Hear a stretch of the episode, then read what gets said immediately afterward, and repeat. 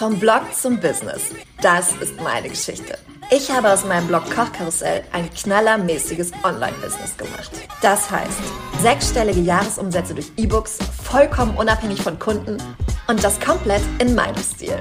In Yoga-Pants und immer mit schiefem Dutt auf dem Kopf. Moin, mein Name ist Mia Keller und ich verrate dir meine wertvollsten Tipps und Tools rund um Marketingstrategien, E-Books, Fokus, Positionierung und Community Building. Damit du dein eigenes Knaller-Business aufbauen kannst. Und zwar komplett in deinem Swag. Das ist der Blog to Business Podcast. Wie schön, dass du da bist. Hello. Oh, ich freue mich total, die heutige Folge mit dir zu teilen, denn die Folge habe ich tatsächlich eingesprochen, als es die Idee für den Podcast schon gab und als ich ähm, in mich hineinfühlen wollte, ob das auch was für mich ist und ob ich da Bock drauf habe und ob ich mir das vorstellen kann.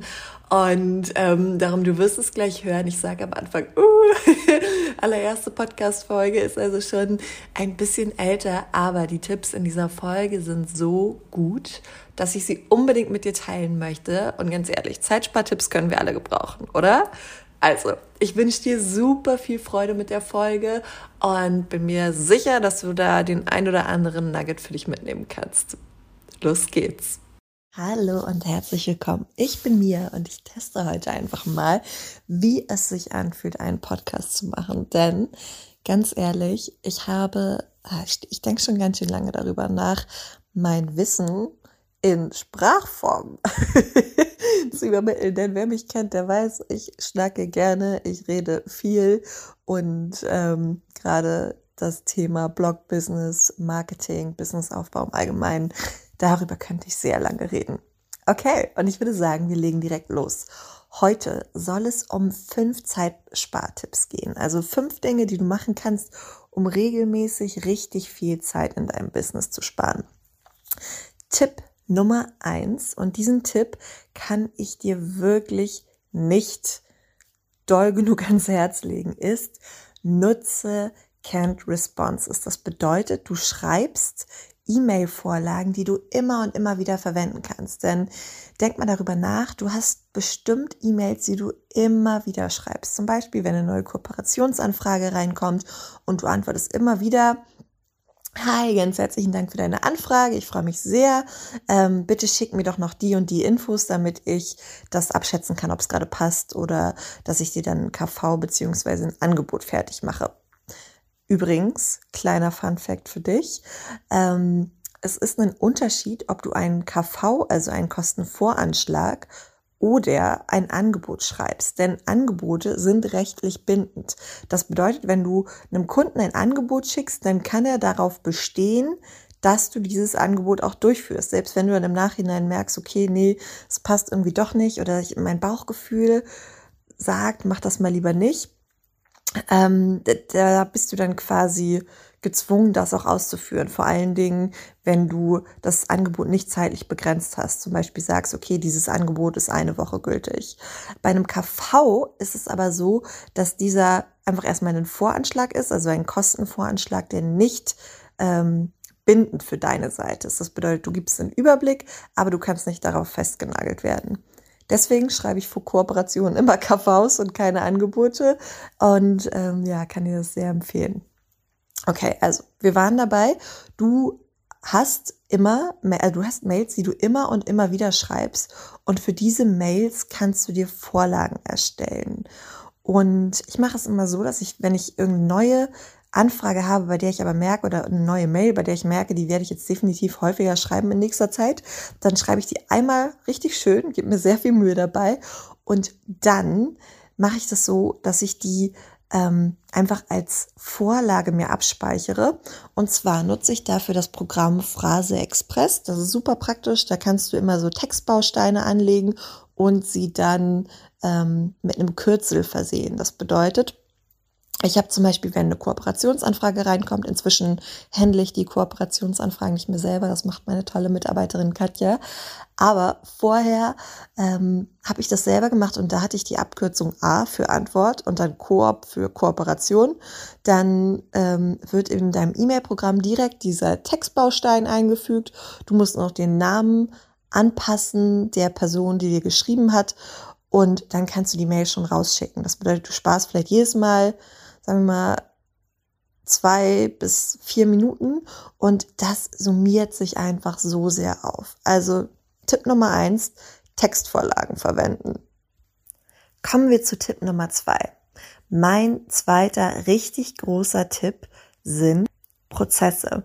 Und zwar sind wir da noch ganz ähnlich unterwegs wie bei den E-Mail-Vorlagen. Denn nicht nur, es gibt nicht nur Mails, die du immer wieder schreibst, sondern auch Dinge, die du immer und immer wieder machst. Also bleiben wir beim E-Book, äh, nicht beim E-Book, beim E-Mail-Beispiel.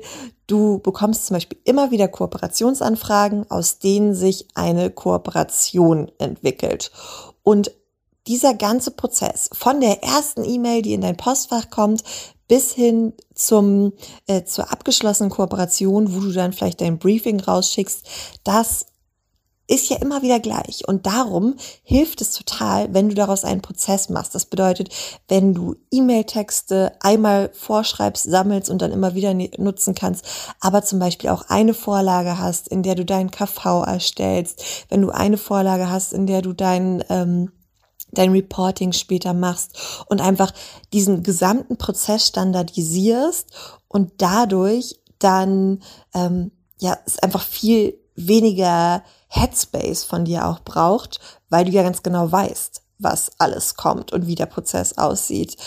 Ich mache es zum Beispiel inzwischen auch so und das ist ein ganz großer Hack für dich, den ich dir absolut empfehlen kann, dass ich nicht mal mehr mit, ähm, mit, mit Verträgen von Agenturen arbeite. Also ich mache ja sowieso durch meine beiden E-Books und dadurch, dass ich da den Fokus halt total geschiftet habe und ähm, mein eigenes Business voranbringe im Normalfall, mache ich nur noch sehr, sehr wenige Kooperationen. Aber es gibt tolle Kooperationspartner, mit denen ich schon lange zusammenarbeite, deren Marken ich liebe und wo ich immer wieder Bock habe, das zu machen.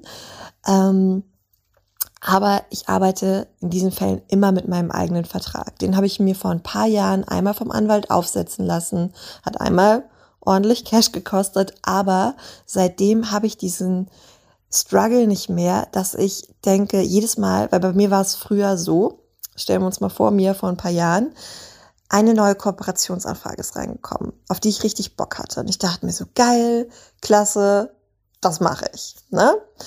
Und ich wusste aber in dem Moment schon, okay, jetzt geht der Stress los. Denn dann kamen immer die Verträge von den Agenturen und die sind sehr unterschiedlich. Es gibt total kurze, faire Verträge, die man auch als Laie verstehen kann. Aber es gibt eben auch Agenturverträge, die ungefähr zwölf oder dreizehn Seiten lang sind und wo ich immer das Gefühl hatte, okay, ich muss es eigentlich nochmal vom Anwalt prüfen lassen, weil ich überhaupt nicht weiß, was ich hier unterschreibe.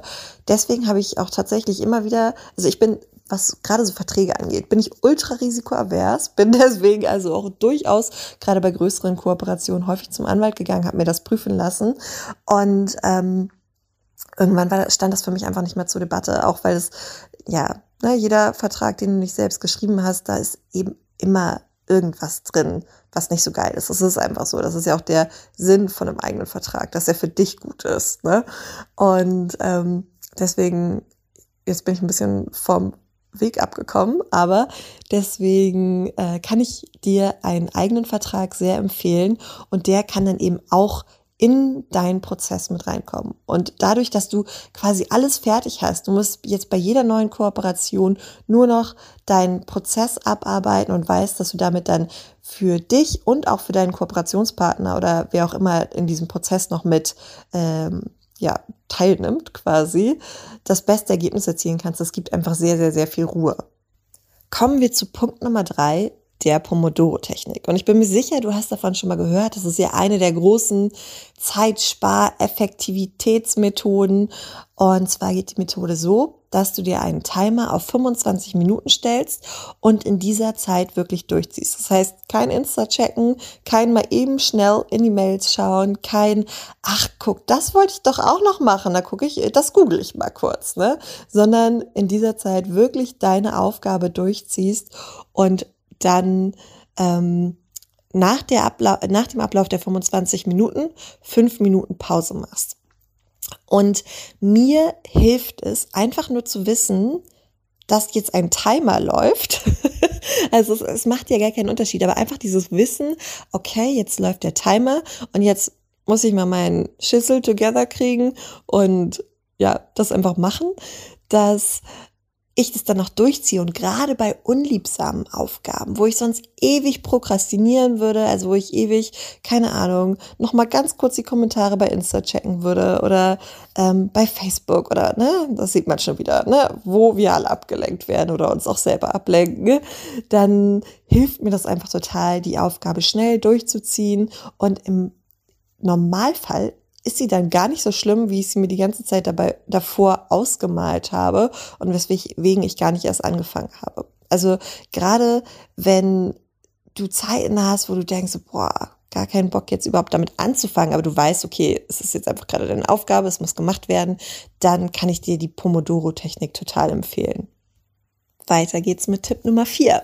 Also, ähm, eine weitere Technik, die dir hilft, Aufgaben einfach schnell abzuarbeiten und dadurch wahnsinnig viel Zeit zu sparen, ist Batchworking. Und Batchworking bedeutet ja eigentlich nur, dass du Aufgaben bündelst und dadurch deutlich Zeit sparst, weil du nicht zum Beispiel jeden Tag eine Überweisung machst oder jede Stunde einmal in deine Mails guckst oder sogar noch häufiger, sondern die zum Beispiel deine Mails sammelst und einmal mittags und einmal am späten Nachmittag die Mails checkst und beantwortest. Es ist, das Problem ist so ein bisschen, oder die Herausforderung, ne, wir wollen ja nicht Problem sagen, ist, dass gerade diese Sachen, die, die, auf die wir durchaus auch ein bisschen Bock haben, weil sie uns von schweren Aufgaben abhalten, wie Mails, wie Social Media, wie, keine Ahnung, sich irgendwas mal ganz kurz googeln. Ne? Diese Sachen wären deutlich schlauer erledigt, wenn wir sie einfach in einem Rutsch abarbeiten.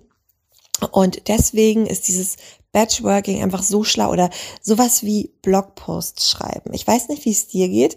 Für mich, ich liebe die Rezeptentwicklung. Ich schreibe total gerne, aber das Shooten dazwischen und so dieser Schritt von ich habe die Rezeptidee und ich koche das zu, ich sitze am PC und schreibe den Blogpost das ist für mich nicht so einfach. Also das Schreiben und das Kochen ist für mich deutlich einfacher als sie das Fotografieren. Und was mir immer total hilft, ist einfach an einem Tag drei bis vier Shootings zu machen. Das ist dann ein Tag, da bin ich echt, wenn ich um eins dann mit dem Shooten fertig bin, bin ich so kaputt und erschöpft und fühle mich, als hätte ich sieben Stunden Sport gemacht, weil ja, weiß ich auch nicht, das ist irgendwie immer sehr anstrengend. Aber danach ist es dann wirklich geschafft und ich habe wieder ein paar, also einfach auch das Material von ein paar Wochen. Das gibt so viel Raum, weil ich dann nicht schon am Donnerstag oder am Mittwoch denke, so, oh nein, der Blogpost für nächsten Montag ist noch gar nicht fertig. Was soll ich denn nur machen? Ähm, und nicht wieder, nicht jede Woche wieder von vorne anfangen. Und genau das kannst du auch machen. Gerade überleg mal, welche Aufgaben es gibt, bei denen du denkst, ach, die, die, die quasi die immer wieder eine Belastung oder eine Hürde sind oder die Sachen, wo du denkst, oh, habe ich jetzt eigentlich gar keinen Bock drauf, aber gehört halt dazu. Gerade diese Aufgaben kannst du wunderbar batchworken, einmal abarbeiten und dann erstmal eine längere Zeit davon verschont sein. Kommen wir zu Punkt Nummer 5. Und der letzte Punkt ist Outsourcen. Und ich weiß, wie schwierig das ist. Gerade am Anfang, wenn man vielleicht noch nicht so viel mit seinem Blog-Business verdient und man sich denkt, boah, ich kann doch jetzt nicht am Anfang auch noch Geld investieren. Aber jede Aufgabe, die du abgibst, macht dir Raum und Platz dafür, A, dein Business voranzubringen, deine Reichweite zu steigern, eine wirkliche Verbindung zu deiner Community aufzubauen, aber auch um Kohle zu verdienen. Ne? Wenn du dich nicht jeden, weiß ich nicht, alle paar Tage mit der Buchhaltung rumärgern musst oder einfach schon so blockiert bist, weil du weißt, oh Gott, am Ende des Monats muss ich noch die Buchhaltung machen, ähm, dann hast du ganz viel Platz und Raum und Zeit, um dich zum Beispiel mit anderen Einnahmequellen auseinanderzusetzen, wie einem E-Book, womit du deiner Community auch noch wirklich helfen kannst und so noch eine stärkere Verbindung aufbaust.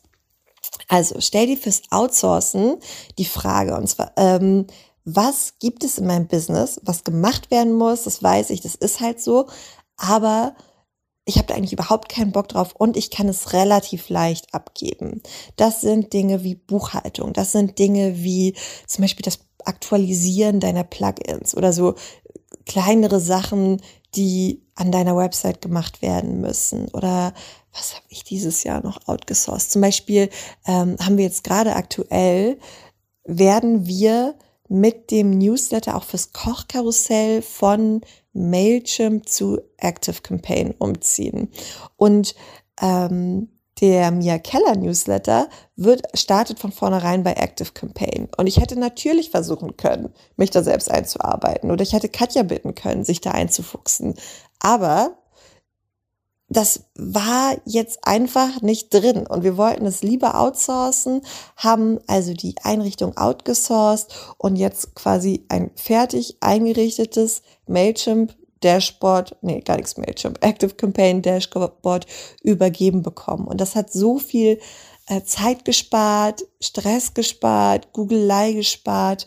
Ähm, das lohnt sich einfach total. Also, übe dich am besten schon sobald es geht, darin, kleine Dinge outzusourcen. Du musst überhaupt nicht groß anfangen, aber es gibt bestimmt Dinge, die du gut abgeben könntest und wo dir ein bisschen Hilfe wirklich helfen würde. Sehr schön. Das war die fünf Punkte. Meine allererste Podcast-Aufnahme, die 15 Minuten gedauert hat. Ich bin sehr gespannt. Ich bin ein bisschen aufgeregt. Ich werde mir das gleich mal anhören. Und ich danke dir fürs Zuhören. Ich hoffe, es hat dir geholfen. Wenn du Fragen hast, schreib mir gerne bei Insta unter miakeller.com oder über meine Website miakeller.com. ich freue mich auf dich. Ganz liebe Grüße und einen wunderschönen Tag für dich.